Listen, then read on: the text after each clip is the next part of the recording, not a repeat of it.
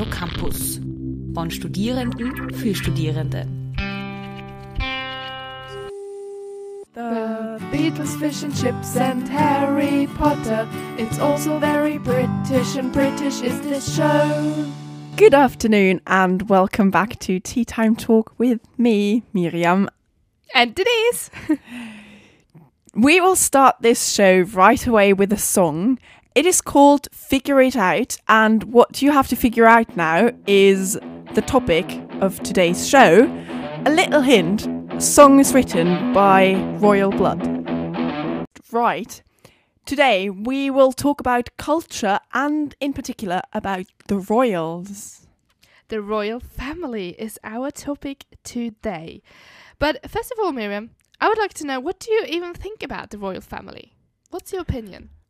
I think I don't really have an opinion on the royal family. I know that my grandma was really into them at some point, Mhm. and the only uh, members of the royal family I'm into is uh, William and Kate's children. Most of all, uh, Prince George. I just thought he was so funny. Like when he was born, it, he was born on the day I left England for the first time after my holiday. Like the time when I was first there. So it was kind of special and we really wanted to see the royal baby being being born while we were there and Yeah. it didn't happen but Kate went into labor the day that we left I think. Aw. So um and I- I had a time when I just obsessed with Prince George. and I would like you know those memes. He was a really funny baby. Yeah, And I would spend ages on the internet just googling for Prince George memes and stuff. So yeah. they they do have really cute children. I mean, like Princess Charlotte is she's really yeah, but she looks so like the queen. I don't think she's Really? too pretty. Yeah, I think I think prettiness kind of degraded in each child. And Okay. that's bad to say, but I, I love Prince George. Aw. Charlotte, she's I think she wasn't that. She's more pretty now. I think she can be really Louis, sassy. oh, I think she will Oh, be yeah. really sassy one day.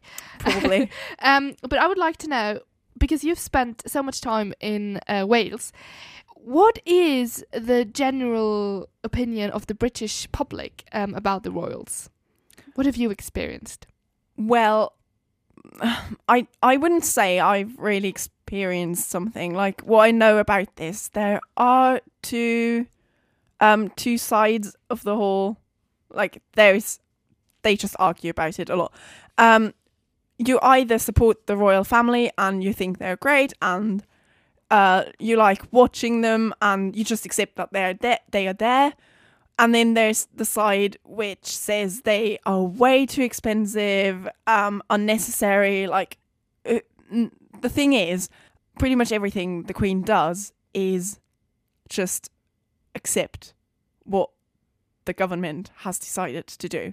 So Okay. she is just the last person who has to sign the decisions. Yes. So pe- there are people who say that's pretty much unnecessary. We've got our government. Why do we still support the royal family and pay for them and whatsoever?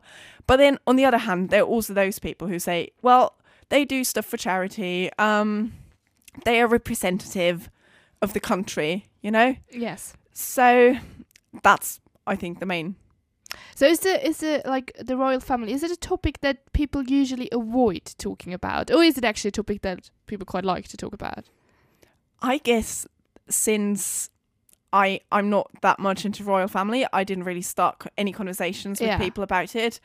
Um, when Prince uh, Harry and Meghan got married, there was a live stream Yes. at the university, and Oh. people would go and people watch. And also, um, I think I talked to people about uh, William and Kate's wedding, and they said they actually got the day off school. wow. Um, okay. so yeah. Okay, that's really interesting, actually. Yeah, but I'm really not the expert on this topic here. I think you know much more about the royals than Well, I do. I think I was always quite into the royals, and to be honest, at some point I was quite sad that, like, Austria is one of the few countries that doesn't. They, we, we don't have a monarchy. We don't have titles. We don't have things like a duke or a duchess, or we don't have a Yeah. queen or a king. And I think sometimes it's really sad because it actually it was once part of our culture and it kind of still is because you know like Sisi and everything you know they always reproduce it in like museums and everything and like the cultures it's still in the culture but we don't have them actually anymore so i think it's quite sad uh, that we don't have a queen or a king um and at the same time i was quite i was always like either I was really into the royal family or I was like, well, I don't really care because sometimes it's just too much. It's just too much information and too much that the people want to find out. And sometimes they are put onto this, like, you know, throne that Yeah. I think is just, you know, they're still just people. They're just normal people. They're not like super celebrities or whatever. They're like people Okay. with a Yeah. bit more money, to be honest. But still at the same time, because everyone's like, oh, you know, when their queen is around, you have to move a certain way and you can't say certain things and you can't like turn her back to it. And I was like, you know, that's just it's she's just a person. She's not like you know, she's not like a god. He, she's not. I don't know. It's you know that's that's I think kind of weird because there's some like really weird etiquette rules that you have to follow when you're around the queen. And I think that's just absurd sometimes. But in general, I think they do um, sometimes quite a good thing, a lot of good things for the British public. Um, and sometimes maybe it's just a bit too like over the top. Yeah, well, especially with Queen Elizabeth, um, I think that she actually tried to um, not stick to so many rules. Like, yes. as far as I know, she ditched a couple of them. Um, but hey, uh, well, my question is now what people argue against royal families. They say, well, where do they actually get their money from? What do they do? What's their job? That's a really interesting question, and I I asked it to myself, and I thought I, I have to find it out, and I actually found out that can you believe it or not? It's it costs three hundred and million pounds to fund the British monarchy every no year. way. Every single year. That's so much money. And I thought, like, well, who pays for it? And um, it turns actually out that it's like a combination of all different kinds of like money sources. One of the main is called the Sovereign Grant. I don't know if I pronounced that correctly. I'm sorry if not.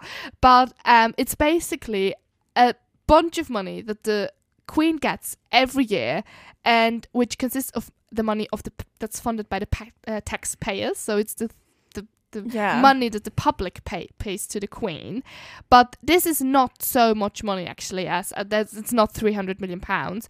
So um, the Queen also has like a private fortune, which also is about like 340 million pounds. Which I was like, oh, okay, private fortune, really good for like. I want to have a private fortune. Yes, and so and she, Where do you get those from? yeah, exactly. I think it's because she has like you know Balmoral and she inherited it from her father and all these kind of like you know, re- Yeah. like estates she has and stuff stuff like that. It's actually called. I think it's quite a funny name. It's called Duchy of Lancaster, and it's kind of like the it's a it's a privy privy uh, privy purse that's called and that's like the queen's private income. So it is actually um a portfolio of land and other like assets that had that's been in the royal family for hundreds of years. It includes like a lot of land and is made up for residential commercial and agricultural properties. So basically everything that happens on this land kind of goes to the queen. All right. and that's how she gets the money from for, from. And actually like that's just for her and her husband and then like the family of the prince of wales so the prince of wales prince charles his wife um Mhm. his children they get their they have like a private duchy i think it's duchy of cornwall or something and um they get they have like the private properties there and they get the money from that so they all have like a bit of a private income but still it's kind of like from the tax uh, taxpayers you know it's like a, Oh, okay.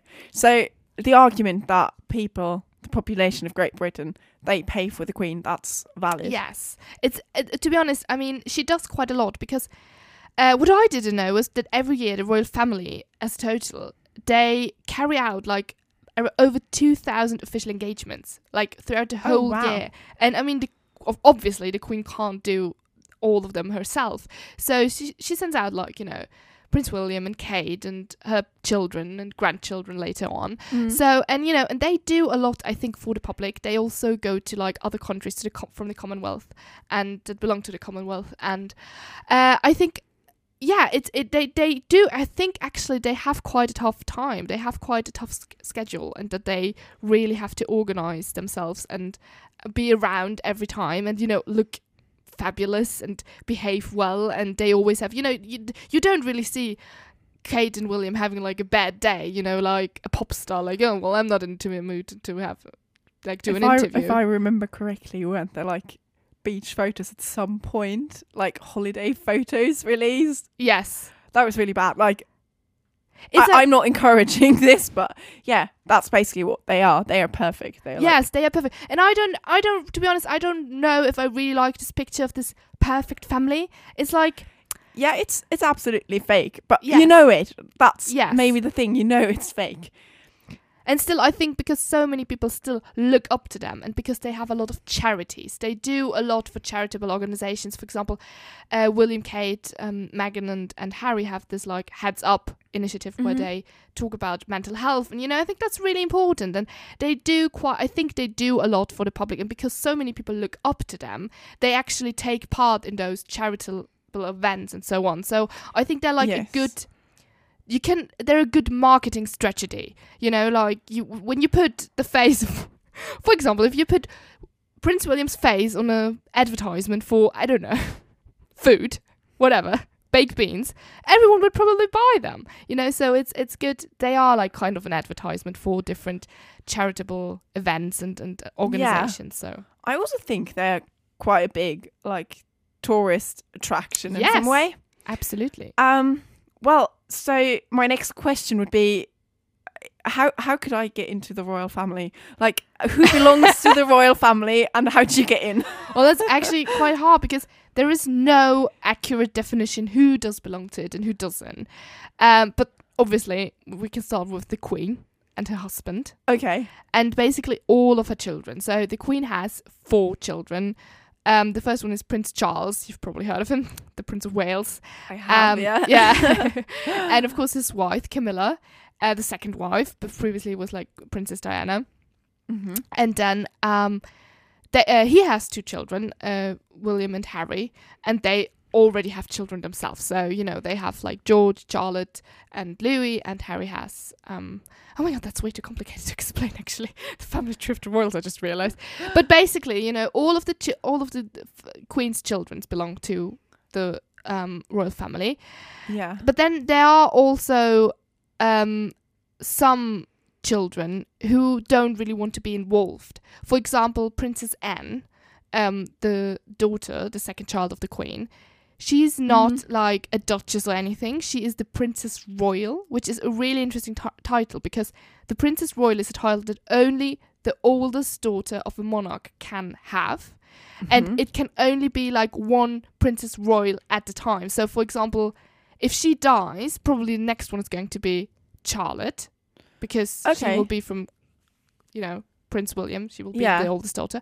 So, and you know, there can only be one at a time, and I think that's interesting.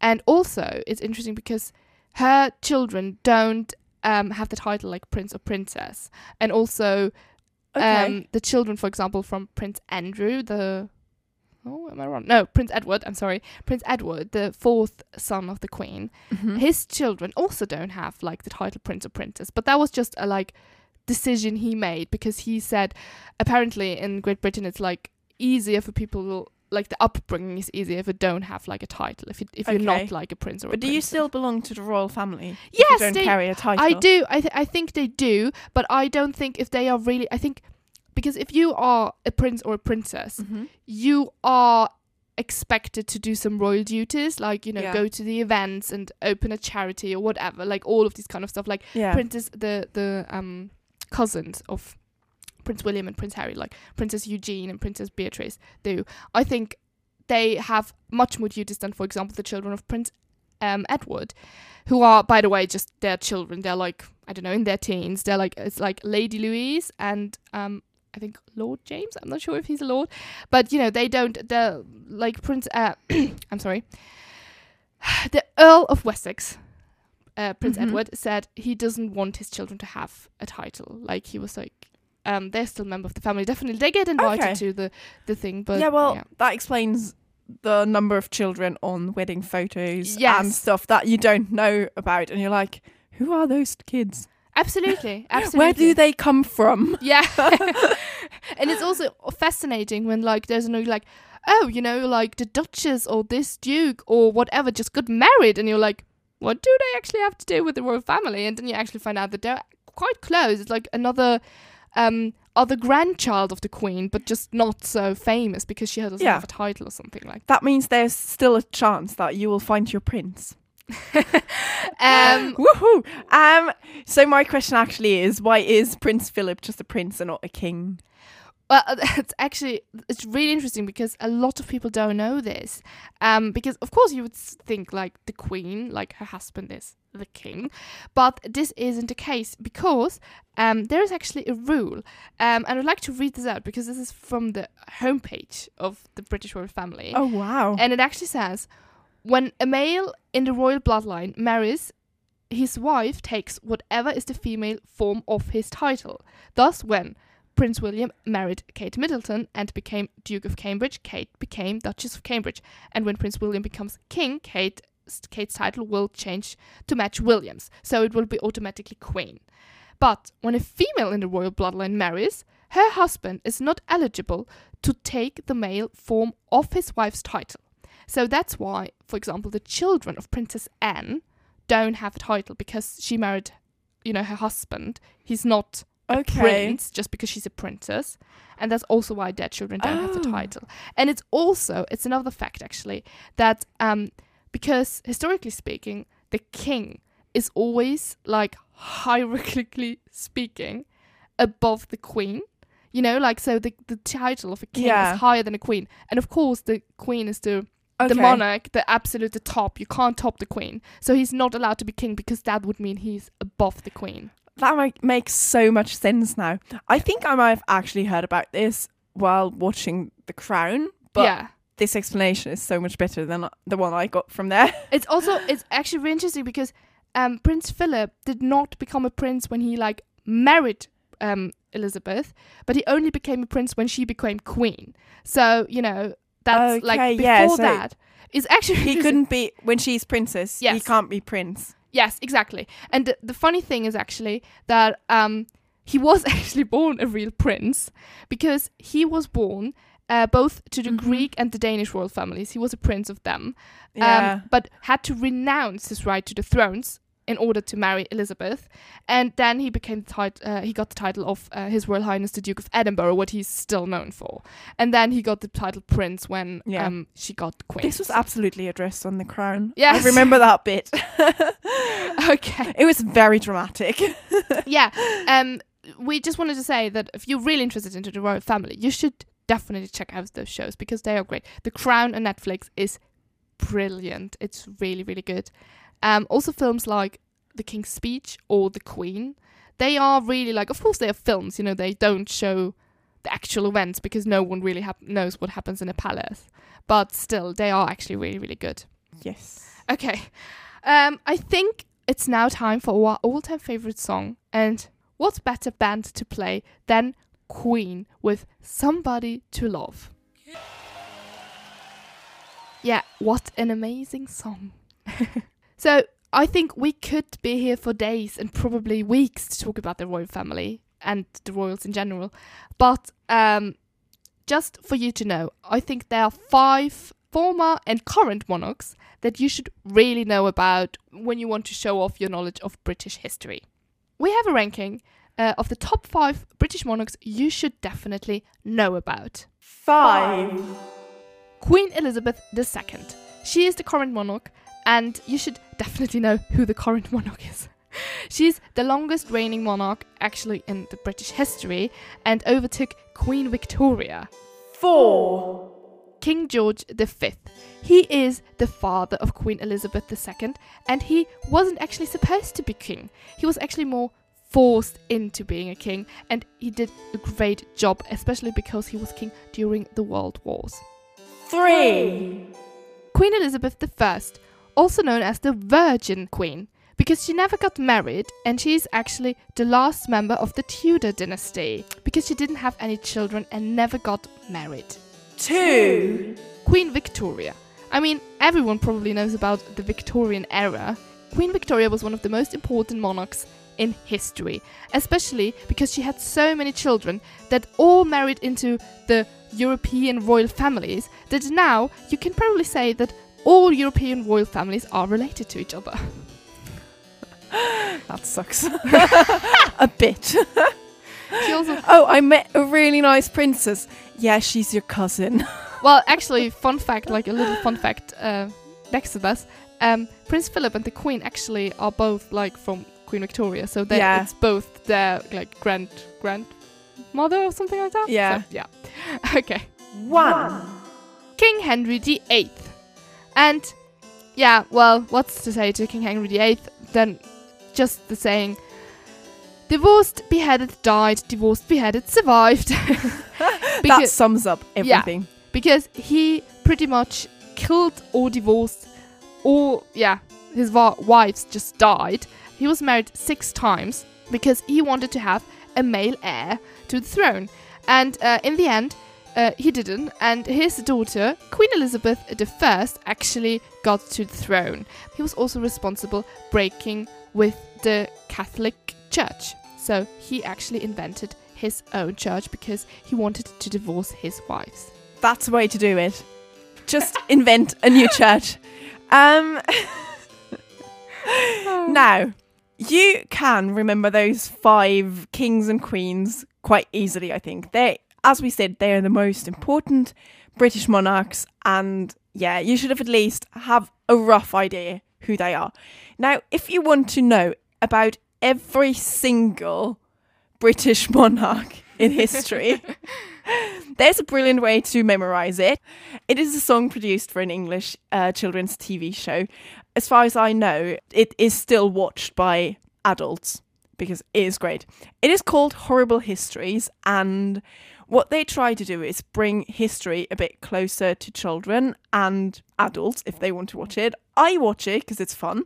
It's quite entertaining. They make everything sound a bit more funny and they present you a lot of fun facts. So, one of their things that they've done is produce a song which lists all of the English kings and queens that have existed in history.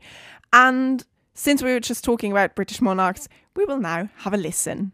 After having talked so much about kings and queens today, there's just one more question left, and that is what does the queen eat? That's a really good question. And because it is about food and it is a fun fact, we just combined, we were so lazy this time that we combined our what's on the menu today together with a fun fact. Fun, fun, fun, fun, fun, fun, fun, fun, fun, Fun fact of the day! We're going right at the end. yeah. Oh my god, we never get it right. Uh, okay, so our fun fact of the day um, is the Queen's menu. the Queen starts her day with tea and biscuits. She has a freshly brewed pot of Earl Grey tea, no milk nor sugar, in bone china cup, with a few biscuits. She then moves on to breakfast, which normally involves cereal and fruit. However, she likes the cereal to be served from Tupperware, which she believes keeps it fresh. She occasionally opts for toast and marmalade, or on some occasions enjoys scrambled eggs with smoked salmon and truffle. However, she prefers brown eggs. She thinks they taste better. Before lunch, she enjoys a gin and Dubonnet, a sweet wine-based aperitif with a slice of lemon and a lot of ice. Lunch is something simple, like fish with vegetables. She likes to eat grilled Dover sole with wilted spinach or courgettes. She also partial to a simple grilled chicken with salad. She has a no starch rule, which she's eating along, meaning no potatoes, rice, or pasta. Every day she takes afternoon tea. It's served with fingers sandwiches such as cucumber, smoked salmon, egg, and mayonnaise, or ham and mustard with the crust removed, as well as jam pennies, tiny raspberry jam sandwiches cut into circles the size of an English penny. It also comes with McVitie's rich tea biscuits, scones, and cakes, her favourites being honey and cream sponge, ginger, fruit, and the chocolate biscuit cake, which was served at Will and Kate's wedding. For dinner, fillets of beef or venison, pheasant or salmon come from farms of Balmoral. The meat is turned into Gaelic steak and served with a sauce of mushroom and cream whiskey. She also loves a Sunday roast, when it's served well done. Dessert includes strawberries, also from Balmoral, or sweet white peaches from the greenhouses at Windsor Castle. The Queen also adores chocolate, whether it's a luxury or grocery store brand. Along with the chocolate biscuit cake, that's one of her favourites. She also loves chocolate mousse and the traditional chocolate ganache sponge cake. And last but not least, she finishes her day with a glass of champagne. Fun, fun, fun, fun, fun, fun, fun, fun, fun fact of the day. Oh, oh my god. I am so hungry now. I would eat all of it in one go, like breakfast, lunch, and supper. I would have all of it. Did you realize how much alcohol the, queen drinks a day? Like, if I'd have a friend who drinks like a gin a day and then finishes off his day with a sh- glass of champagne, I would be thinking like, "Are you alright, hon? Like, is everything okay? Do you want to talk about something?" Well, Maybe that's what you need when you're the queen. Yeah, you just need a lot of yeah. alcohol. Just, just, just make it through Brexit. You're like, uh, give me my gin tonic. That's true. By the way, another fun fact. I'm sorry for so many fun facts today. Uh, the Queen is actually not allowed to get involved into politics. For everyone who doesn't know, she's not allowed to vote, and she's not really like governing. She's like just more observing, and she can't really take decisions anymore, to be honest. But no, yeah, yeah. She can just make suggestions. yes, and exactly. The last stage, as we said before, has to sign yes, uh, everything that the government decides on. Yeah. But now it's time for our first song of our Artist of the Month today, and it's called My Number by Foals. That was My Number by Foals. It's actually a really old song. It's from 2012 because this is a band from Oxford and they were formed in 2005. And this song was one of their first really big hits um, from the album Holy Fire.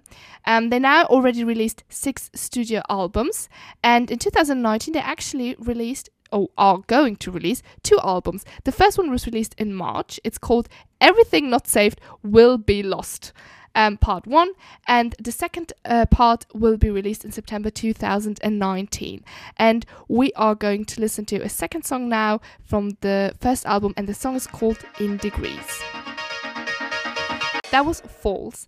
And fun fact today we're full of fun facts actually. Um, three of the four members dropped out of uni to concentrate on their music career. Only one of them completed his degree at Hull University. But I'm really glad I didn't drop out of uni because Mirjam prepared something for me. Yes, that's right. I've got something coming up, which is our favourite game to play on this show.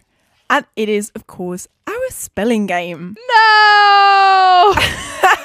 S P E L L I N G, this spelling it is bugging me.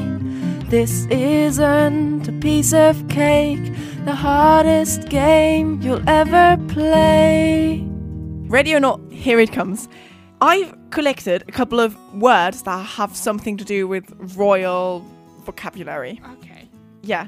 So, or are really posh. So, the first word is actually the most posh word I know, and that is splendid.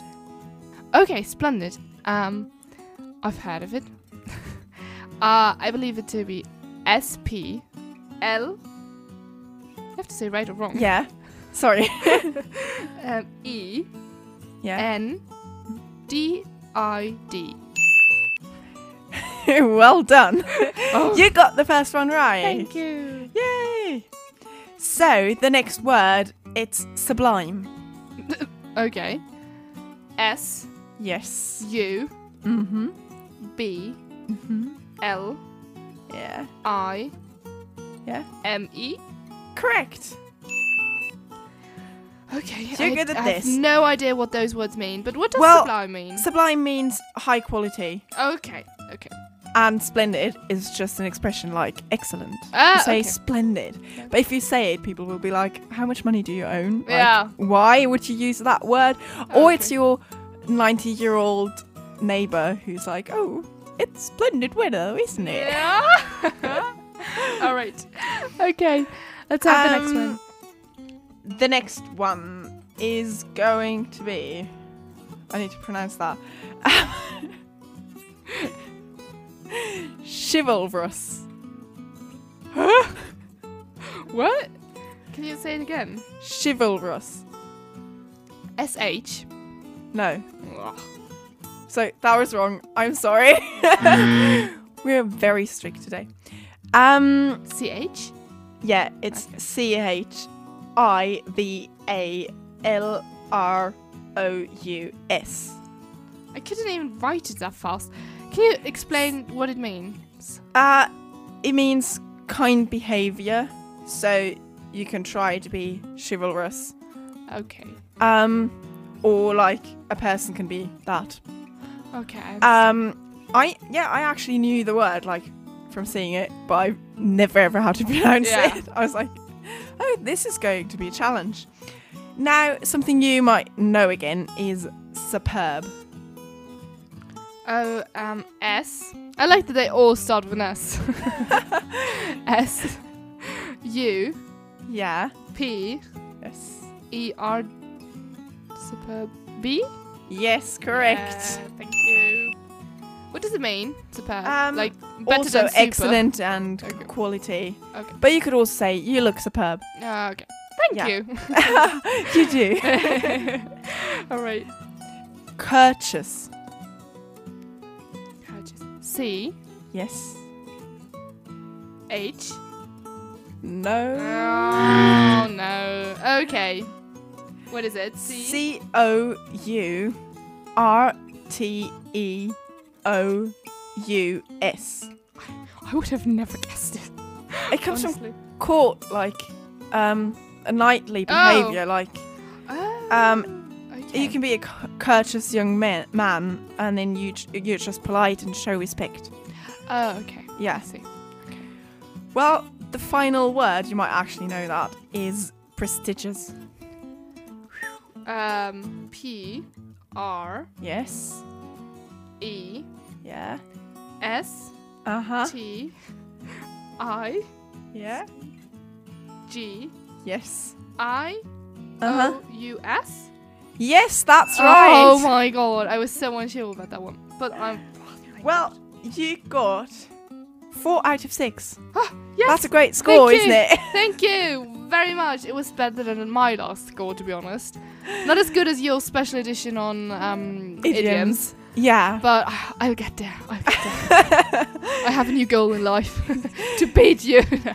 Either this or make my quizzes as as bad as possible Yes. so that I completely fail. Absolutely.